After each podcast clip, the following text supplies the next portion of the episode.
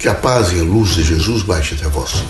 Que as forças que emanam da sabedoria divina do Pai recaiam cada um de nós e que possamos, na dimensão evidente da compreensão e da apreensão dessa frequência do bem, agirmos da melhor maneira possível. Vejam, meus amigos, nossa estadia na Terra, nossa presença, ela se aprende sempre a sensibilizá-los a um estado de equilíbrio. Para que os irmãos vivam esse estado de equilíbrio, é fundamental, em primeiro lugar, que os irmãos tenham consciência do que estão fazendo, do que devem fazer, consciência plena da sua dimensão reencarnatória, do, te, do seu trânsito na Terra, da sua dimensão evolutiva em torno do próprio aprendizado e das experiências todas a que estão vivendo. Aqui na Terra, como em todo o universo, o grande significado é a experiência. Nós temos que entender que nessas participações, nessas interações, nesses acontecimentos, nesses fatos que nos envolvem, o que nós criamos, o que nós expressamos, colocamos para fora, está, realmente toda a força é, interativa das nossas experiências. Os irmãos todos devem ser, estar muito atentos para verificar que tipos de chamamento têm recebido e quais são as propostas desses chamamentos para que os irmãos alcancem o dia seguinte com mais rigidez, mais firmeza e disposição de encontrar o novo se transformando também no novo. A importância da vida é a importância da adaptação. Se os irmãos tiverem realmente, vejo, esse, esse grande poder hum, de estar em permanente estado de adaptação, os irmãos sofrem menos, apresentam maior condições, vejo, de uma latência é, transformadora, não se revoltam e estão sempre dispostos a encontrar soluções para todos aqueles desafios que se lhes apresentam todos os dias. A vida na Terra, que é uma vida também pós-terra, quer dizer, no universo, é uma vida de encontros, é uma vida de interações, de mentalidades, de inteligências que se interpõem. Não quer dizer que, que estejam sempre contraditórios, não, mas que, que fazem um diálogo, que trazem pontos de vista, que imediatamente propõem mudanças. Essa é a dimensão interativa. É uma reação contínua de um com o outro, com todos com cada um, e numa visão crítica, evidentemente, de transformação. Assim, nós devemos sempre sensibilizarmos os irmãos a uma absoluto, um absoluto domínio de si mesmo.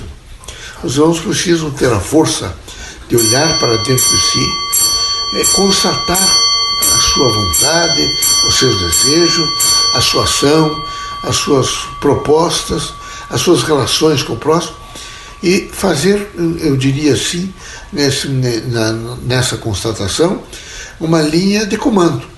Como é que os irmãos vão frear, como é que os irmãos vão acelerar, de que maneira os irmãos vão avaliar, quais são as propostas que os irmãos têm para melhorar as relações que os irmãos têm com as outras pessoas, ou a produção que os irmãos fazem em benefício de si e de todos os outros. Então, a vida da Terra é um caldeirão de experiências. E era preciso que os irmãos estivessem continuamente atentos a esses chamamentos e sem ilusões. O grande significado da vida terrena é ter fé, mas fé não é ilusão. Fé é uma consciência de latência do que é possível acontecer. É, os irmãos precisam realmente viver num processo contínuo de fé e num processo contínuo de esperança. Quando você tem esperança, veja, naquela latência de tudo que já viveu, de, de, de saber observar não é, o passado, alcançar a plenitude do presente e perceber que vai ter que percorrer espaços novos do futuro, ele imediatamente hum, compõe quadros, veja, que não são ilusórios, são é, propostas, programações para o futuro. Isso é um estado contínuo de esperança, onde os irmãos vão continuamente retocando os projetos, retocando os objetivos, dizendo a si mesmos que devem realmente aprimorá-los. A dimensão da Terra é uma dimensão contínua de mudanças, como do universo inteiro. Mas, de um modo geral, o homem tem uma tendência a se acomodar, a não gostar de maneira nenhuma de mudanças, de transformações. E os irmãos queiram ou não queiram, vejo, da vossa vida, a toda a vida, vejo, é, social, a vida nos centros urbanos, na zona rural, e em todos os países do mundo, em todas as comunidades do mundo, hoje será diferente do amanhã, o amanhã do depois de amanhã. Então, tudo está em contínua transformação. Estando em contínua transformação, também eu estou em contínua transformação. Os meus conceitos vão se alterando, minha vida vai se transformando, e com isso eu vou aprimorando mais o meu olhar para dentro do meu próprio ser. E na medida que eu aprimoro um pouco esse olhar, eu começo a perceber melhor a imanência do Criador no meu ser, eu começo realmente a ter mais confiança nos meus objetivos, portanto, na força daquilo que eu quero, com correções que são necessárias para que não, não se erre tanto, e ao mesmo tempo uma, uma coragem extremamente, eu diria poderosamente posta em benefício, vejo, da própria caminhada de cada um, em benefício das transformações, em benefício, por exemplo, de ter é, disposição para dizer eu errei, eu quero daqui para frente fazer algumas é, transformações, algumas modificações, quero fazer propostas novas, quero me, nesse momento ter é, disposição para alternar situações, mas isso é preciso sempre um pensamento e um discernimento. Aqui é necessário ter discernimento. E o discernimento fundamental é sempre, vejo, eu, eu tenho uma individualidade, uma personalidade, uma pessoalidade. É? Eu tenho uma, uma composição, vejo, interessantíssimas de crescimento, de progresso, de desenvolvimento, que é a minha identidade. E é só minha. E sou eu que tenho que lidar, que administrar, que compor e que fazer os arranjos todos que se fazem necessários todos os dias. Esse processo, esse conjunto extremamente complexo, ele me dá a unidade do meu ser. E nessa unidade do meu ser, eu percebo quanto realmente eu sou forte na medida em que eu faço né, a expressão do autoconhecimento. Eu já não tenho medo, eu já não tenho angústia, eu já não me apavoro diante vezes, da escuridão, ou do temor, ou de alguns acontecimentos. Eu tenho uma plenitude de que há sempre aquilo que acontece, eu tenho condições de resolução. Que Deus abençoe vocês todos, que vocês corajosamente sejam é, a força do seu querer na potencialidade do possível que cada um alcançou em torno de todas as experiências que vivenciou.